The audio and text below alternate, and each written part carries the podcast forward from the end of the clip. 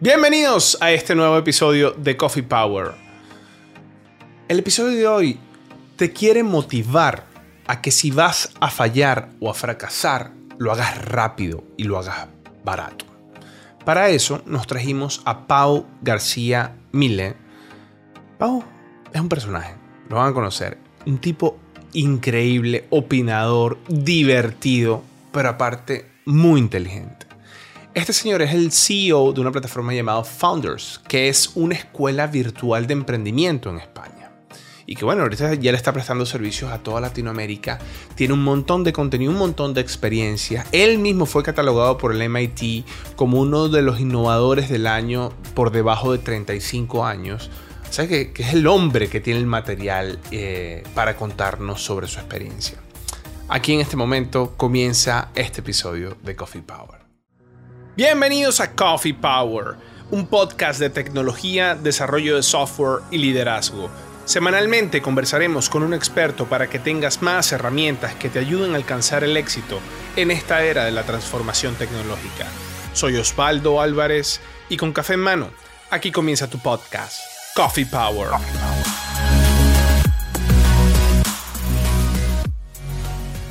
Pau, ¿cómo estás? Muy bien, contento. Sí, sí. Ah, bueno, hermano. Yo estoy más contento que tú. Que tenemos una horita de diferencia, pero eso no importa, hermano. Eso es como si estuviésemos en la misma sala, ¿sabes? Bueno, yo he cenado, mis hijos están durmiendo. No sé, no sé en tu caso si has cenado o no, creo que todavía no, pero ah, estamos bien. No, hermano, yo acabo, acabo de almorzar. Y ahorita, pues mira, por primera vez está haciendo 18 grados acá en Toronto y ahorita me voy para la calle y almorzar, igual almorzas tarde, porque en Canadá, o sea, en España almorzamos muy tarde, pero en Canadá almuerzan muy pronto, o sea que igual debe ser de los últimos. Sí, y lo que, me he dado cuenta que es un poco también con, el, con la temperatura, ¿no? Cuando en mm. invierno, ¿sabes? Todo es a las 12 del mediodía y a las 6 de la tarde ya está cenando. Pero ya en verano, hermano, todo se descontrola. Tú sabes que nuestro, cuando, cuando hay calorcito, todo se, el cuerpo se descontrola. yo en España en verano he llegado a, a las 6 de la tarde están almorzando. O sea, por ahí empiezas a las 3, 3 y media, la paella, no sé qué, pum, y a las 6 estás acabando el postre y dices, ahora me pongo a cenar, no, te tiras a las 10. No me hables de paella, hermano. Hace poco me fui, aquí hay un mercado, aquí en Toronto, que se llama el St. Lawrence Market, que es un mercado súper famoso. De hecho, fue el mercado número uno por la revista de Nat Geo. Y voy caminando y de repente comienzo a ver unas cosas y dice, dice White Anchovies. Y yo comienzo a ver esa vaina y digo, coño, esa vaina con poquito de aceite de oliva, esa vaina debe ser los propios boquerones. Y también te digo que el, en, Toronto mm, saben de muchas cosas. Demasiado. Pero realmente de aceite de oliva y de boquerón blanco no son los más expertos del mundo. O sea que imagínate si además. No, pero cuando. Que aparte le ponen otro nombre a todo. y cuando yo dije, ¿sabes que yo aprobé esa vaina? Bueno, hermano, he llegado a mi casa, le puse mi aceite de oliva y eso quedó los propios boquerones. Excelente. O sea, ya tengo mi... Voy por la paella, voy por partes. Es, es, lo que más echo de menos cuando viajo y estoy un tiempo fuera. El aceite de oliva estuvimos hace unos meses en Australia, en Nueva Zelanda, y costaba horrores encontrar un, buen aceite de oliva. Acá tenemos la, fábrica al lado, son pueblos a veces pequeños, con molinos antiguos que hacen botellas casi sin etiquetas, sin, información nutricional, sin cumplir. O sea, te sacan el aceite de las y te lo dan. Y claro, esto es lo más barato, porque barato en el sentido de que, de que no tiene etiqueta, es un señor mayor que se hace 10.000 litros al año y los vende. Claro. y, es el mejor. Y yo, le, yo una vez le decía a un señor, usted le pone la etiqueta y esto lo vende como a, 100 euros la botella. Y él, no, ¿qué dices? Ahora poner la etiqueta. O sea, que, que, es divertido, es lo que más echo de menos cuando estoy viajando. Es lo que me pasaba con el café en Colombia. Pasaba algo similar. ¿No? Me iba, este, ibas para la finca, te daban aquel café, una cosa que lo acaban de recién eh, poner en la tostadora, no me acuerdo cómo es que se dice ese proceso, pero... Y eso era una cosa, Dios mío. decía, es que me provoca llevarme todo, meterlo en una bolsa y llevármelo en una maleta. Yo, yo, cuando iba a Colombia estuve un tiempo que, que iba mucho por, por trabajo a Bogotá y igual hubo una época que iba una semana al mes a Bogotá y tres en, en, Barcelona. Y me conozco una zona de Bogotá, una zona igual 10 calles de la 82 a la 102. Me lo conozco mejor que Barcelona. Después me saca hasta ahí y no sé dónde estoy. Pero hay 10 calles que la, la, la, zona T y la calle Las Pizzas. Bueno, en fin. Entonces, eh, al, al, final me, me acuerdo que era muy divertido porque yo intentaba mm, hacer mímica de mi vida que tenía en Barcelona, teníamos un apartamento alquilado en Airbnb y más o menos intentaba copiar lo mismo. Y era, era totalmente distinto y me veías a mí como el rarito, no, el aceite de oliva, no sé qué, el cenar esta hora, no, era, era todo... No, hermano, sí. Bueno, Pau, usted fue el señor eh, aquí estoy leyendo, de hecho me, me, tengo acá, innovador del año por el MIT debajo de 35 años. Aparte que eres un señor joven, una persona joven, cuéntame eso.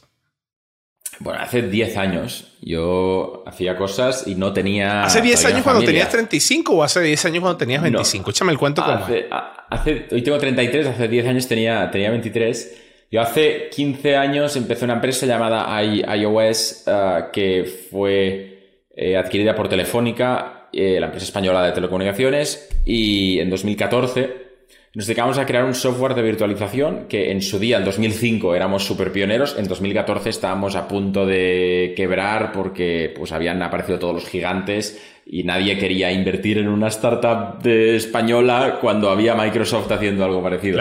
Eh, igual Telefónica pues lo, lo, compró, pudimos salir y, y empezar algo nuevo, pero fue una aventura brutal. Y hubo una época en la que me, reconocieron esa, esa, labor de haber empezado algo porque me acuerdo que, bueno, en 2006, 2007, las revistas americanas grandes, las que mandaban en nuestro mundo, PC World, cosas así, era muy divertido que hacían comparativas de sistemas en la nube cuando todavía no se llamaba cloud y ponían el de Microsoft, el de Google y iOS y a mí me encantaba, yo no, no cabía mí, mi madre no la acababa de entender, en plan, vale, esta revista sí, pero ¿y el dinero? Y yo, no, bueno, pero mamá, esto no lo entiendes, es igual. Y, y, sí, sí, por ahí me llevé más premios que, que dinero, no te voy a engañar. Ay, qué bueno, qué bueno. Ah, no, hermano, bueno, te felicito. Te felicito y, y, me encanta porque tiene que ver mucho con el episodio de hoy. Y, y lo que quiero que, que nos comente. Yo, yo, ustedes que me están viendo, que nos están escuchando, cuando contactamos a Pau, a, Pau, eh, Pau me dice, mm, hermano, pero la gente lo que tiene es que meterse en el ruedo y tiene que tratar y de hacer cosas y si vas a fallar, tienes que fallar rápido y tienes que fallar barato. Y decía, Pau, sobre esto tenemos que hablar de Coffee Pau. De hecho, quiero que tú me digas. Te dije la frase y me dijiste, esto, esto, vamos a hablar de esto. Y dije, pues venga. ¿Por qué, Pau? ¿Por qué la gente tiene que fallar rápido y por qué barato? Es un poco obvio, yo sé, pero llévame por ahí. Háblame de pero eso. Pero me, me, encantó que dijiste todas las veces fallar. Yo siempre digo fracasar, que suena peor, pero es que igual es un tema cultural, ¿eh? Y esto me encanta porque fallar es suave. Yo puedo fallar 10 veces, pero fracasar 10 veces duele más, ¿verdad? Sí, fracasar, soy un fracasado. Igual suena mal, pero pero aquí, o sea, donde yo vivo, ya no sé si es todo España, pero al menos en Barcelona, la zona de emprendimiento, es fracaso. Este proyecto ha fracasado. O sea, es la palabra con la que convivimos y es muy dura, pero, pero es esta. Entonces, yo siempre digo que cuando emprendemos nos obsesionamos con tener éxito, pero que al final el 80% de los proyectos fracasan, fallan si quieres. Con lo cual, lo que tenemos que hacer es darnos prisa por fracasar rápido y barato, porque al final, estadísticamente, una de cada cinco empresas que montemos, una de cada cinco ideas que empecemos, uno de cada cinco proyectos que arranquemos va, a funcionar. Cuatro no. O sea que cuanto antes lleguemos al quinto, mejor, porque al final no, no se trata de si vas a tener éxito o no, si emprendes. Al final siempre vas a tener éxito si consigues mm, guardar suficiente oxígeno. Y el oxígeno es capacidad de emprender, es ánimo y es dinero. Con lo cual, cuanto más rápido fracasemos y podamos empezar la siguiente cosa, eh, más posibilidades tenemos de llegar a la, que, a la que va a funcionar. Sí, pero fíjate que lo que tú estás diciendo es tan interesante. A mí me pasado algo similar. Ahorita yo estoy en el sector, tú sabes que estoy en el sector, eh, eh, en, el sector bancario, pero mi background es de, emprendedor. Siempre, o sea, desde que yo salí de la universidad estuve creando compañías y, y me, a mí me fue muy mal. Y me fue muy mal porque fallé muchas veces. Yo, no sé, nunca he puesto la palabra fracasé porque en esos intentos de crear compañías, donde por supuesto uno en una startup lo que está buscando es el startup, o sea, este, este crecimiento exponencial, no me pasó siempre. De hecho, de seis intentos me pasó fue una sola vez. Y en esos cinco intentos donde fallé y no me fue bien y tuvimos que cerrar el proyecto, es lo que me ha ayudado a mí a, entender, a aprender, a evolucionar, a crecer, a tener un poco más esta piel gruesa en muchas cosas. Entonces, como, diría en inglés, even though you fail, you win. o sea, yo, yo, yo fallé, pero me encantó lo que me pasó. Al final, yo, creo que, que, siempre hay un aprendizaje en una empresa que no ha funcionado. También creo que tú tienes ADN americano, el, continente entero, ¿eh? pensáis igual, desde, el, desde el, canadiense que vive en el hielo hasta el argentino que vive tocando al mar. ¿Ah, sí? ¿Cómo eh, es? hay, una, hay, una grandísima diferencia entre la mentalidad emprendedora del océano hacia la izquierda y la mentalidad emprendedora del, charco, hacia la derecha. el, charco que nos divide. Jódeme, ¿cómo es esa el, ADN americano es uh, even though you fail, you win, el fallo, no fracaso, hay que eh, contar los fracasos y demás. Aquí no. Aquí los fracasos se esconden, se tapan, se guardan debajo de la alfombra. Nunca explicarías que has fracasado en un en una entrevista de trabajo porque ¿para qué van a contratar a un fracasado? O sea, al final eh, hay una guerra por esconder. Y de hecho, yo, yo cometí un pecado de juventud, que es que explicaba en, un blog que tenía los fracasos. Y la prensa, la, prensa española me machacaba de repente. Un día éramos los Bill Gates españoles y el otro día nos desmontaban porque resulta que no lo éramos y que habíamos fracasado y otro día, o sea, que era, era una locura constante y, yo decía, pues que ni una cosa ni la otra, o sea, no, no somos ni esto ni, ni lo otro. Y, cuesta a veces mucho hablar de, fracasos empresariales. Yo llevo, de hecho, unos cuantos años eh, preguntándome el por qué desde, desde que empecé. Y creo que es una diferencia cultural. He vivido en, países em, de América Latina durante temporadas. Especialmente conozco un poco, lo que me atrevo a decir, México, Colombia y, Perú, eh, en, este orden, o quizás Colombia, México y, Perú. En, todos he vivido, si sumo los diferentes periodos, pues un año, un año y medio de adulto ya. Y, lo que encuentro, el, ADN que se comparte con, Estados Unidos y Canadá, es, esto referente al, fracaso, a fallar, a explicarlo, a aprender eh, yo siempre digo que en, España, y creo que habla de toda Europa, los italianos son peores que nosotros en todo, en general. Hasta para hacer aceite de oliva son, son horribles. Pero, pero en general siempre digo que Oh, es verdad. Eh, en marketing mejores, pero en hacerlo peores. Pero siempre digo que aquí el, fracaso se, estigmatiza, es un tatuaje que te marcan aquí en la piel y en la cara para que se vea que tú fracasaste. Y bueno, es algo malo, es algo despectivo, es algo, dices tú, ok. Bueno, al, final, mira, es, yo empezaba algunas conferencias durante un tiempo que decía, hola, me llamo Pau García y he fracasado siete veces. Eh, y pedía a la gente que dijera hola Pau, como si fuera alcohólicos anónimos. Y, tiene un punto extraño, lo podemos probar. Mira, yo me presento y tú me saludas. Es súper raro, ¿eh? Dale. Hola, me llamo Pau y fracasé por última vez hace un año y dos meses. ¿Y qué? ¿Tengo que decir yo lo mismo? No, hola Pau. Hola Pau. Hola, eh, llevo sin fracasar un año y dos meses. Entonces empiezas a aplaudir porque se supone que llevas sin beber alcohol pues un año y tal. Pero luego un día vuelves y he recaído, he vuelto a fracasar. Y nadie te dice, te lo dije, no, no, no pasa nada, levántate. Pues no, España es, he vuelto a fracasar, te lo dije. El te lo dije, te lo dije es constante. Yo, ya, yo ya lo dije que estos fracasarían. ¿Tienes éxito? ¿Qué suerte han tenido? ¿Fracasas? Yo ya lo dije. Igual también te digo. Claro, Pau, porque yo te digo una cosa. Eh, bueno, yo soy venezolano, yo, no, yo nací en Venezuela, me crié en Venezuela, viví 10 años en Colombia, pero yo siento, o sea, yo siento que tengo muchísimo más en común con un español que con un americano. No, no, bueno, depende. Yo, yo creo que compartimos muchas, muchas, muchísimas cosas, pero la, cultura sobre el fracaso empresarial, te digo yo que no. Eh, por lo que has ah, dicho, está diagnosticado y definitivo. También es cierto que es muy interesante porque si, si yo te pregunto si, si yo soy latino, tendrás dudas. Para un alemán no hay dudas. Es decir, un alemán preguntas latinos y los españoles. O sea que al, final es divertido porque para un venezolano yo no soy latino, para un alemán yo sí soy latino. Claro. Pues yo me siento latino porque toda la vida, siempre en España hablamos nosotros de los latinos, hacemos que entonces, que, es muy divertido porque exactamente yo creo que las raíces latinas se refieren a que, a que compartimos muchas cosas. pero para, para un alemán yo soy más, muchísimo más latino que, que, un venezolano. Mira, tengo un gran amigo de Barcelona. Kim, por cierto, que, que siempre nos, nos, escucha y me dice, Joaquín, eh, él vive en Barcelona, pero vive en Colombia es, y fue... Es Joaquín, pero... Joaquín, exacto. Ah, ahí me produce, porque ese, ese, sí no lo se habla, el catalán todavía. Lo que sé decir es bon profit. Lo único que sé decir. Bon profit. bon profit. Vamos. Joaquín, bon profit.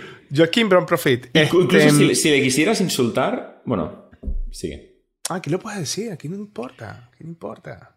Joaquín Casundena, qué bo que estaba... Eh, ¿Qué quieres que estás comiendo? Paella, hamburguesa... Oh, calzutada, típico. Joaquín, cago en, cago en los padres, qué buena la calzutada. es como... Joaquín, me cago en... Da igual, qué buena los calzots.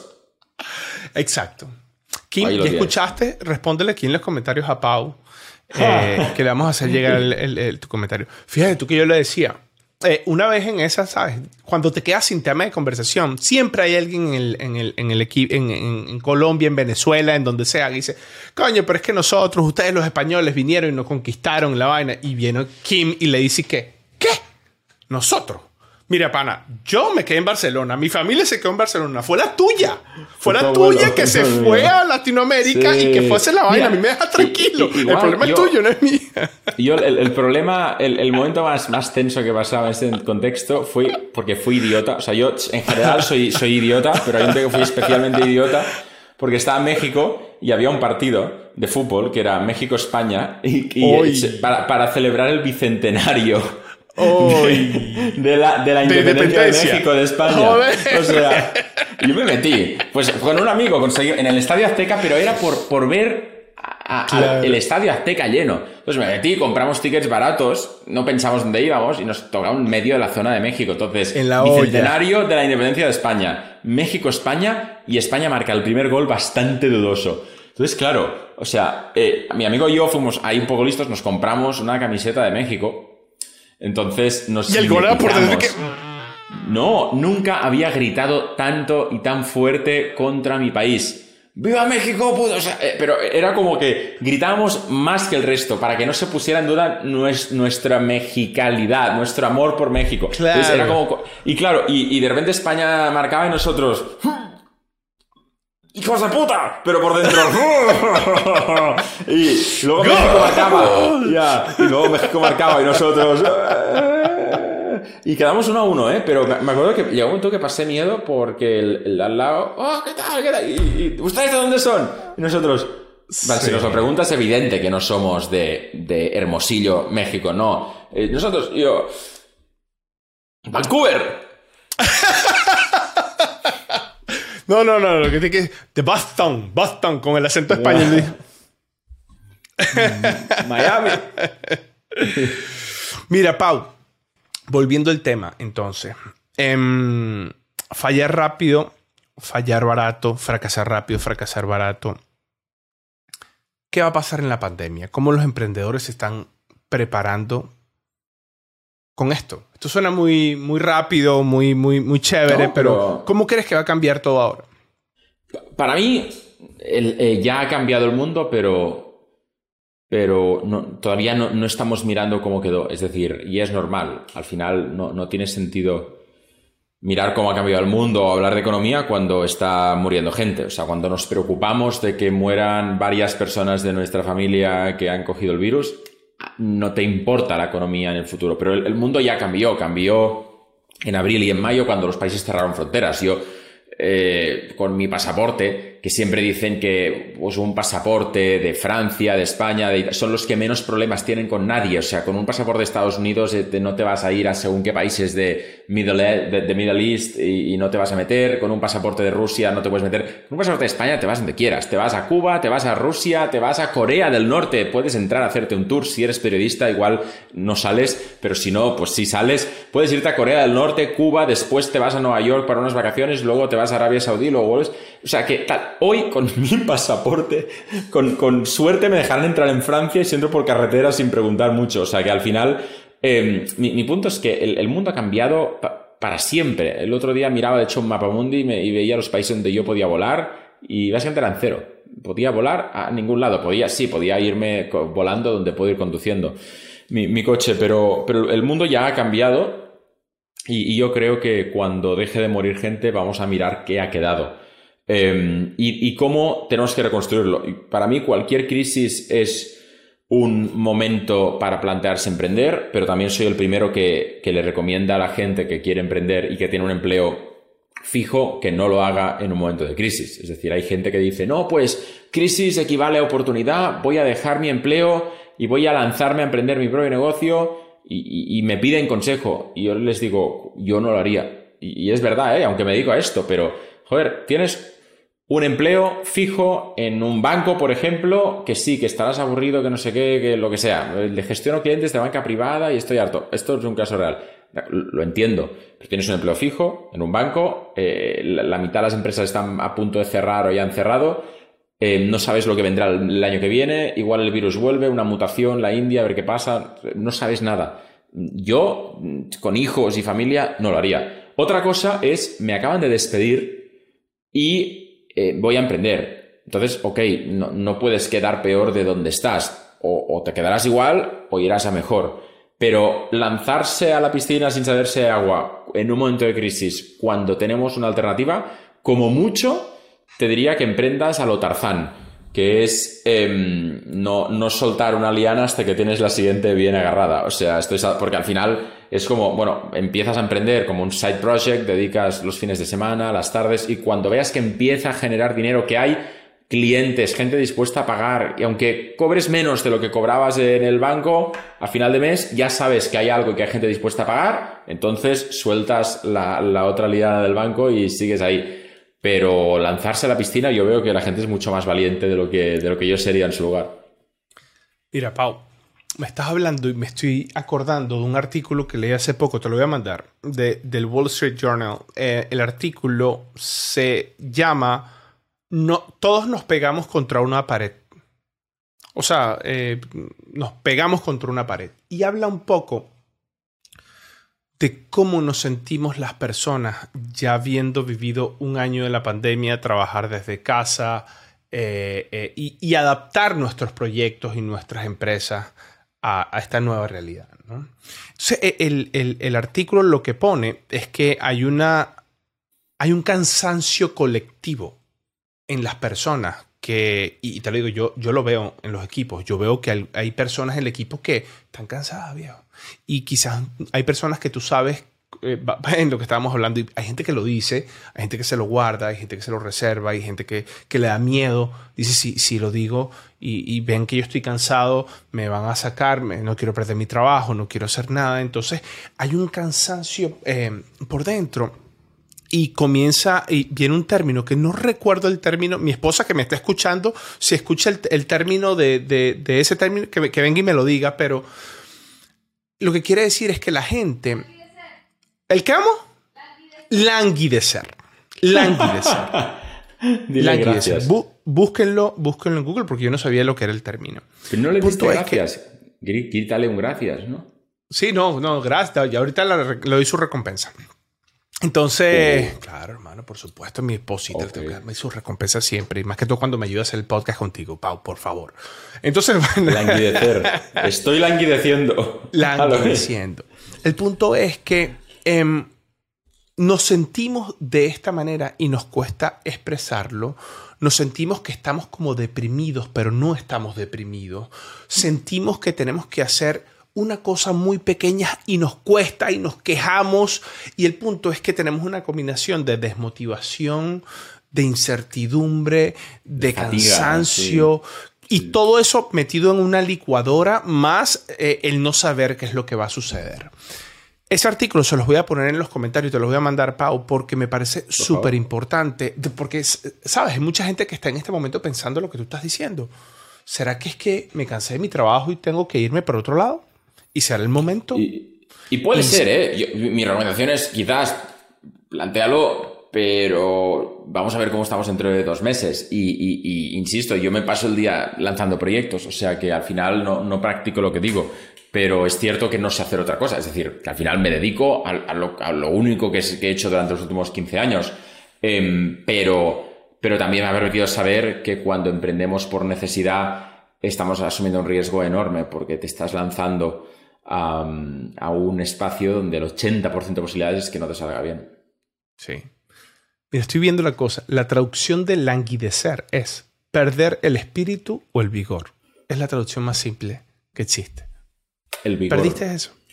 y, mira, te lo digo, es, es, muy común lo que está pasando. No tienes idea de la cantidad de personas que nos han contactado por el podcast y por el canal de Slack que nos cuentan cómo manejar esto en sus compañías, cómo hablar con su jefe a, través de esto. Y comienza esas crisis existenciales donde quienes salen perjudicados son las mismas compañías, porque la gente se le va o la gente decide hacer otra cosa o la gente toma decisiones sin estar consciente y lo que están pasando es por un momento que hay que saberlo manejar. Y mire, y te digo, a veces eso me ha, ayudado a mí también como líder a, a entender un poco más las personas y no juzgarlas. A veces una persona no puede tener mejor performance del mundo o no te resuelve algo de la manera en que tú lo esperas, pero cuando tú sabes lo que estamos pasando, tú le bajas dos, le bajas dos. ¿Sabes? Ya sabes como que, ¿sabes? No es el momento, entiéndelo, ¿sabes?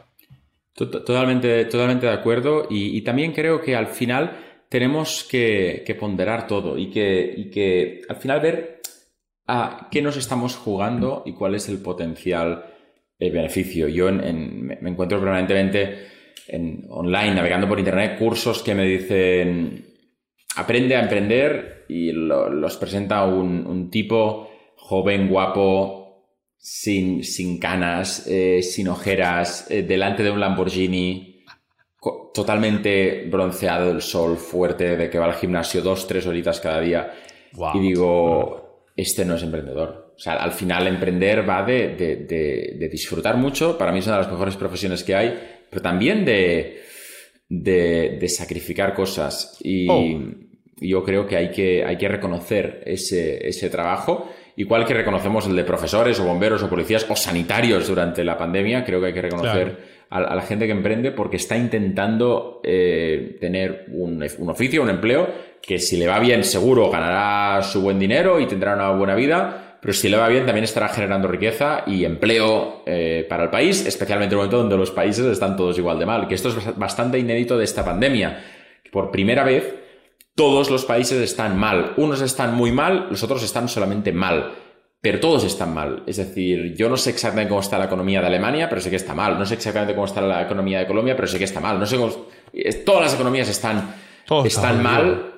Y, esto es bastante inédito y, hemos tenido, y también creo que hemos perdido una oportunidad de, juntar un poco más a la, humanidad. O sea, hemos tenido una oportunidad de oro para ser uno. Yo siempre digo, si nos ataca un alienígena, ahí nos haríamos todos amigos. O sea, Corea del Norte daría su arsenal a Estados Unidos y juntos prepararían la bomba, igual que las pelis.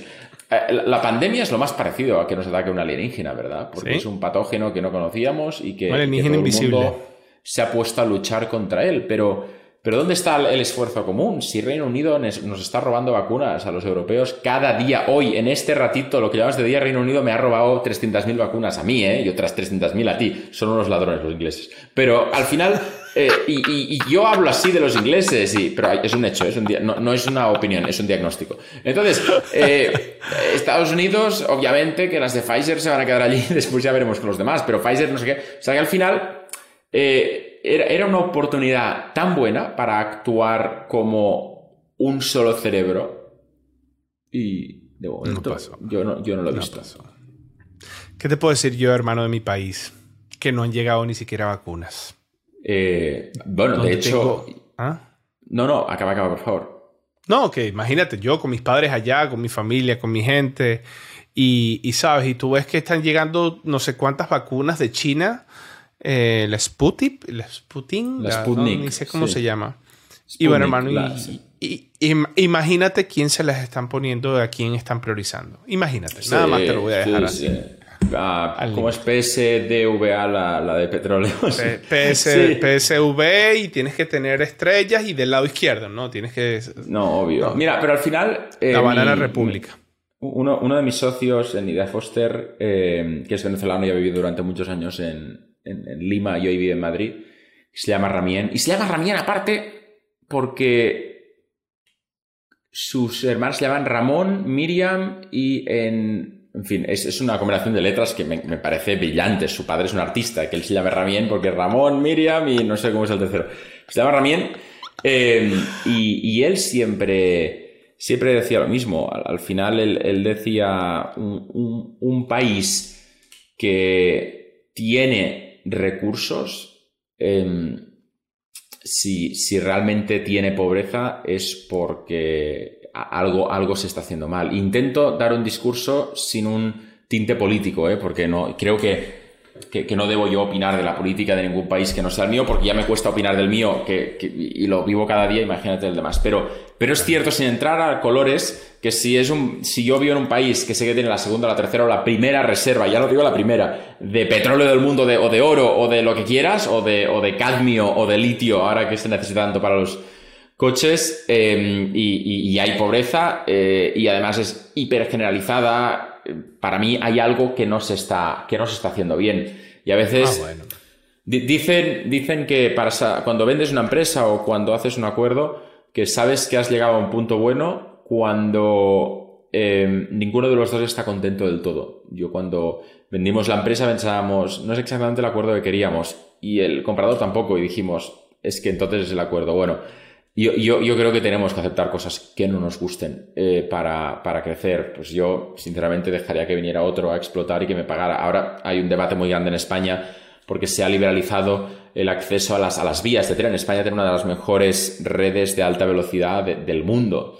Em, y solo lo explotaba una empresa pública y ahora lo ha abierto para que vengan empresas privadas. Y la primera ha sido una francesa. Y hay una parte de la población que está como muy en contra de que venga una empresa francesa a usar las vías que hemos pagado entre todos para ganar dinero. Yo digo, sí, de acuerdo. Pero ayer ir a el tren rápido de 300 kilómetros por hora de entre Barcelona y Madrid te costaba 100 euros. Hoy te cuesta 9 euros. Mm, dicen, ya, pero es que yo, y esta discusión la tuve y alguien me decía, no, pero pero es que antes estos públicos solo deberían empresa pública. Digo, ya, tú ibas en AVE antes, AVE es el tren, la alta velocidad. Y decía, no, es muy caro, es muy elitista. Digo, pues ahora ya puedes ir por 9 euros. Pero es que yo no voy a ir nunca porque es una empresa francesa. Digo, vale, pues ves en AVE. No, pero es que es 100 euros, es que es solo para elitistas. Digo, te das cuenta que no se sostiene porque al final, a veces, abrir las puertas y aceptar de que vas a perder algo, de perder el sentido de que otro se va a explotar a lo que has pagado tú, también beneficiará a todo el mundo porque de repente va a ser más barato poder usarlo. O sea, que, que no hay un bueno y un malo en ninguna película y creo que hay que a veces que tenemos que aceptar Total. Que, que, que, tenemos que llegar a acuerdos que no nos van a gustar. Ese es el nacionalismo irracional. ¿No? Que por ser nacionalista y por pensar de que tienes que. Vamos a agarrar el petróleo de Venezuela y lo vamos a poner del Estado y va a funcionar y es nuestro ahora y no produces petróleo ahora. ¿Qué preferías tú? Antes, donde producía 7 millones de barriles de petróleo al día, y todo ese dinero entraba en la economía y éramos ricos y no lo sabíamos? ¿O prefieres producir 2 millones de barriles de petróleo ahorita con una empresa que no funciona, llena de un montón de corrupción? Ese es racionalismo irracional. Pero mira, Arabia Saudí para mí es uno de los países más duros del mundo por, por muchas cosas, por la, la falta de libertades y después las libertades que sí tienen la élite, por el trato a la mujer, por, por todo, ¿de acuerdo? Em, sin embargo, hay algo que tienen clarísimo, que es que dicen, yo tengo petróleo y el petróleo lo voy a explotar. Y tú vas a Arabia Saudí con todas sus conexiones, con grupos raros y demás, y yo me acuerdo cuando las veces que ido por trabajo, cada 200 metros en la autopista veía un convoy militar con la bandera de Estados Unidos. Y, estaba ahí, y, con la bandera, ¿eh? Y, y dos militares americanos allí protegiendo un tubo que mi casa cabe dentro por donde pasa petróleo. Y todo bien. Y, ¿sabes qué pasa? Que vas por Arabia Saudí y, ves a veces algo de pobreza.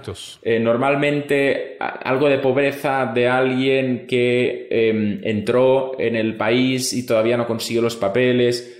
Pero tú ves a cualquier ciudadano de Arabia Saudí y tú dices, ya quisiera yo esta vida, eh, porque hablo exclusivamente de la parte económica, eh, por favor. O sea, a nivel social es nunca eh, lo, quisiera para mí. Pero a nivel económico dices, preocupaciones no existen. ¿Por qué? Porque han llegar a un punto de estabilidad donde al final nadie se, nadie se plantea en el gobierno ni nada, porque el dinero fluye y todo bien y hago que no veo todo lo malo.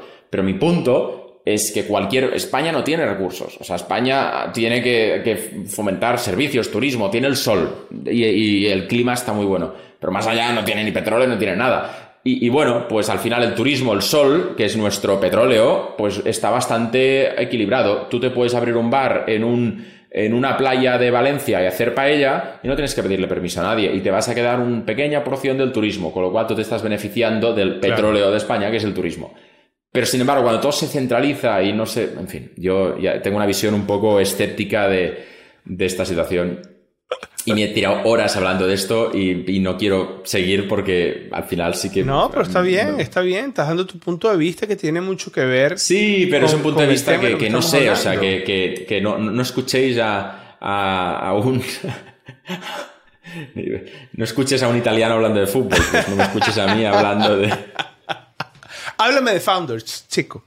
Háblame de Founders. Es, es un proyecto que demuestra que, que soy lo contrario a un visionario, porque Founders es un proyecto que nació durante la pandemia. Yo quería escribir un libro, justo se cumplieron 15 años de que empecé a emprender, pasé por fracasos y por éxitos, había vendido Idea Foster, iba bien. Y quería hacer un libro de, de, una guía sana de cómo emprender, de forma sana. ¿Sana qué significa? ¿Comer ecológico? No, no. Emprender en el sentido de no hacerlo desesperadamente para hacerte rico, no hacerlo pensando en qué dinero voy a ganar, no hacerlo dejándote la salud o la familia con lo cual, emprender, para mí, emprender sano es no poner en juego ni tu hipoteca, ni tu familia, ni tu salud, y a la vez no esperar que esto te va a hacer millonario. Y, era un libro, y al final, como no me cabía todo en un libro y hay cosas, temas que yo no conozco, tenía que pedir ayuda, pensé que sería un curso online. Cuando hice el, el, esquema me quedó muy grande, así que hice diferentes cursos online, donde cada experto hacía uno. Luego cuando me di cuenta que no tenía sentido que se llamara curso, lo llamé escuela. Pero fue todo como consecuencias de ir adaptando la idea del libro. De repente lanzamos esta escuela online de emprendimiento, que es un lugar donde hay muchos cursos hechos por expertos, donde yo lo veo como un puzzle, donde hay todas las piezas para aprender a montar un negocio, desde mm, eh, cómo hacer una página web sin saber programar, cómo lanzar una campaña de anuncios en Google, cómo hacer social selling en LinkedIn cómo preparar una entrevista con un medio de comunicación donde sabes que te van a hacer preguntas difíciles, cómo montar la empresa en la parte legal, o sea, todo un puzzle. Y si yo ya tengo una pieza porque soy abogado, pues el curso legal no lo voy a hacer, así que la pieza esta me la traigo yo, pero el resto sí.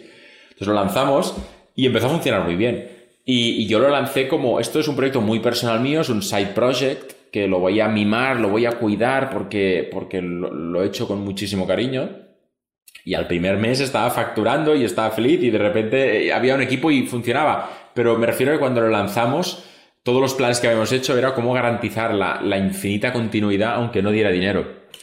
Y, de repente se dio y cuando dijimos, no, Olin, eh, todo, pasamos dos meses de una llanura por el desierto donde costaba horrores y no sabíamos por qué, luego hicimos cambios y volvimos. Y hoy es, es mi principal actividad profesional y, al final nunca, nunca imaginé que lo fuera en ningún momento. O sea que al final la vida da, vueltas y acaba funcionando lo que, no, lo que no te esperas. Claro, o sea, es una escuela online de emprendimiento. Eh, ¿Cómo me puedo unir? ¿Cómo la gente puede acceder a eso? Entra a founders.com. Entra a founders.com, founder como fundador en inglés acabado en Z, founderz.com. Aquí em, abajo le vamos a dejar la información. Y después con Pablo ves que me da unos cupones y unas cositas para ustedes. Vamos, vamos, lo estoy creando ahora. Ahora mismo estoy en Stripe. Eh, a ver, voy a crear, a ver, un segundo, new. Es que ya es tarde por la noche. Lo vamos a llamar Coffee Power. ¿Te parece bien? Coffee Power. Y me lo mandes y aquí abajo le vamos a dejar un cupón para que Igual voy a poner solo Power porque tengan cada, cada vez. Todos los descuentos de Founders. Y si no le dan descuento, me avisan que yo lo busco. Power. Vale, estoy creando un descuento sirve para los planes anuales, porque poner un descuento en una suscripción mensual es feo, así que sirve los planes anuales. Tú tomas un riesgo, yo también lo tomo. Entonces se llama, el descuento es todo mayúsculas Power 25. No, no he puesto la barra Coffee porque soy incapaz de escribir Coffee bien. Es mi mayor debilidad con el idioma inglés. Me costó un montón siempre, también. Siempre es con dos F y con dos E, ¿eh? pero me costó un montón. Y, y, y, cuando aprendí a escribir business dije, nunca voy a escribir coffee. Entonces, eh, lo business es la otra. Entonces, eh, lo dejo aquí en el, en el chat. Es Power25 y genera un 25% de descuento para quien nos esté oyendo.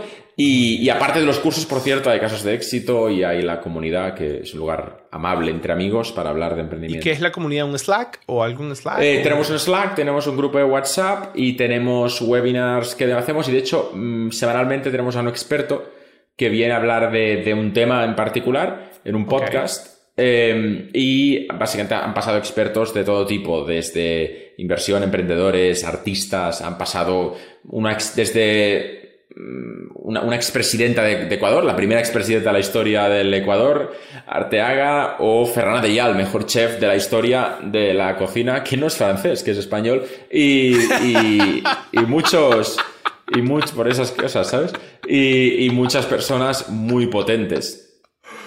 Que por cierto, antes de que te vayas, te tengo que pedir una cosa.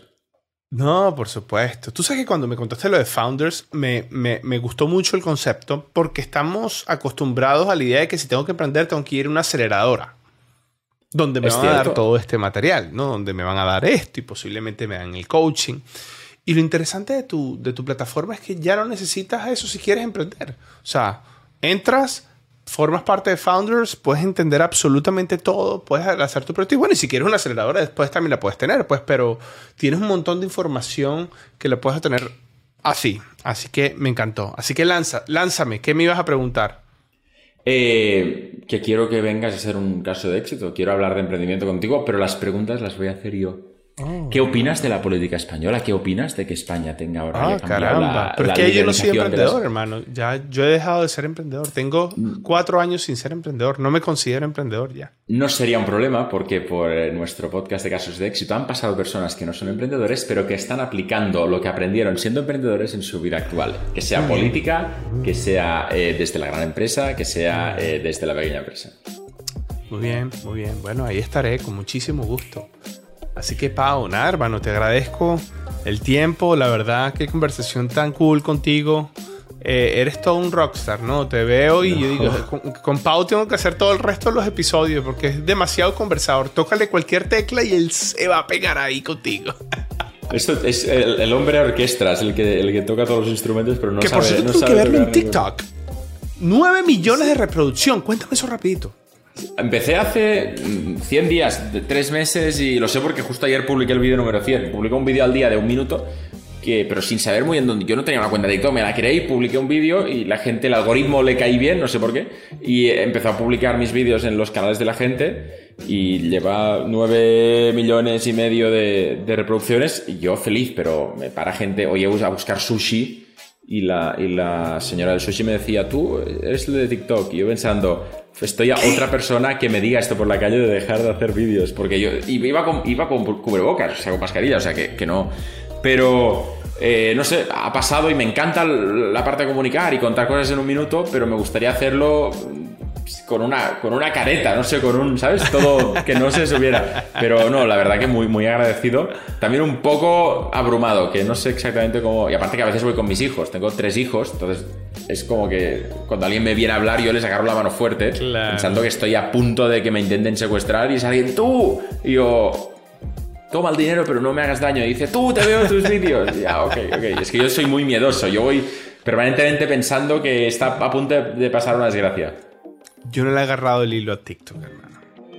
Bueno, yo, yo, me sentí al inicio, ¿sabes? Como estás en una discoteca, un amigo mío se me, compara con esto, dice, estás en una discoteca, tienes 35 o 40 años y te das cuenta de que todos tienen 18, tú estás ahí con tu cubata mirando a la gente pensando, soy el viejo del lugar, no sé qué hago aquí, me van a mirar raro, van a pensar, ¿qué hace este? La puerta está por ahí, señor, y tú, perdone, perdone, hoy. Me sentía un poco así. Después me he dado cuenta de que en TikTok hay millones de personas Em, que precisamente lo usan como forma de distraerse, de pasar un rato bueno. Y creo que hay más demanda que oferta de contenido para adultos. No, de contenido para adultos tipo OnlyFans, sino contenido de, hablar de emprendimiento, de empresa, y tal. Y que cuando haces un contenido que sea menos, que no sea aburrido, pero, pero que esté bien, la gente lo agradece. Y me lo estoy encontrando y sí que hay una parte que es de mucho cariño de gente que lo agradece y yo feliz. Pero creo que hay, hay más adultos de los que nos pensamos en TikTok que están igual hartos de ver pues bailes y cosas que también están bien, ¿eh? pero, pero yo en, mi, en mi perfil ya casi nunca me sale alguien bailando porque es, que siempre salto y el algoritmo ya me conoce y me enseña cosas que me encantan. El algoritmo es como bueno, como que entiende. los algoritmos lo son todo. O sea, este podcast es, es un algoritmo. O sea, todo es un, es un algoritmo. Es un algoritmo. De hecho, si ustedes se suscriben y le dan la manito hacia arriba aquí en YouTube, cosas el algoritmo les van a pasar. Exacto. Si se suscriben y le dan a la manita y lo comparten con el tercer contacto de WhatsApp eh, mientras es luna llena, eh, antes de que acabe el año tendrán una buena sorpresa económica. Tendrán buena suerte. Eh, Mercurio retrógrado se los agradecerá. Va a ser interesante lo que va a suceder. Pau, querido, te agradezco el tiempo, hermano. Te agradezco el espacio. Te deseo todo el éxito del planeta. Aquí cuentas con nosotros. Este es tu espacio. Lo que necesites con el mayor de los gustos. Y bueno, hermano, te avisaremos cuando estemos por allá a ver si nos comemos una paella. Por favor, eh, me encantó. Eh, hice lo que pude para que no se notara que son las 10 de la noche y que estoy a punto de momificarme y de ser una momia, desaparecer. De hecho, voy a empezar ahora mientras. Yo me imaginaba que tú te ibas ahorita a tomar unos rones ahí, una, una cuba libre, una cosa, y te ibas.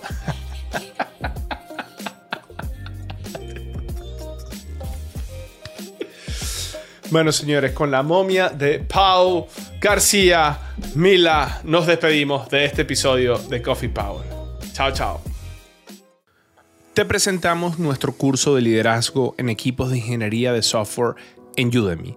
Un curso donde aprenderás sobre estimaciones de proyecto y levantar capital, ensamblar los equipos de desarrollo de software, definir los pads de carrera, tanto la que es 100% técnica como la carrera de gerencia o la carrera de liderazgo manejar los cuellos de botella y la burocracia, entender el verdadero rol del líder en una operación de software exitosa y por último acelerar la operación. Este curso cuenta con más de 14.800 estudiantes y un rating de 4.6 estrellas de 5. Aquí, abajo en la descripción, te dejo un código de descuento para que comiences a hacer este curso ya mismo. Nos vemos en el curso.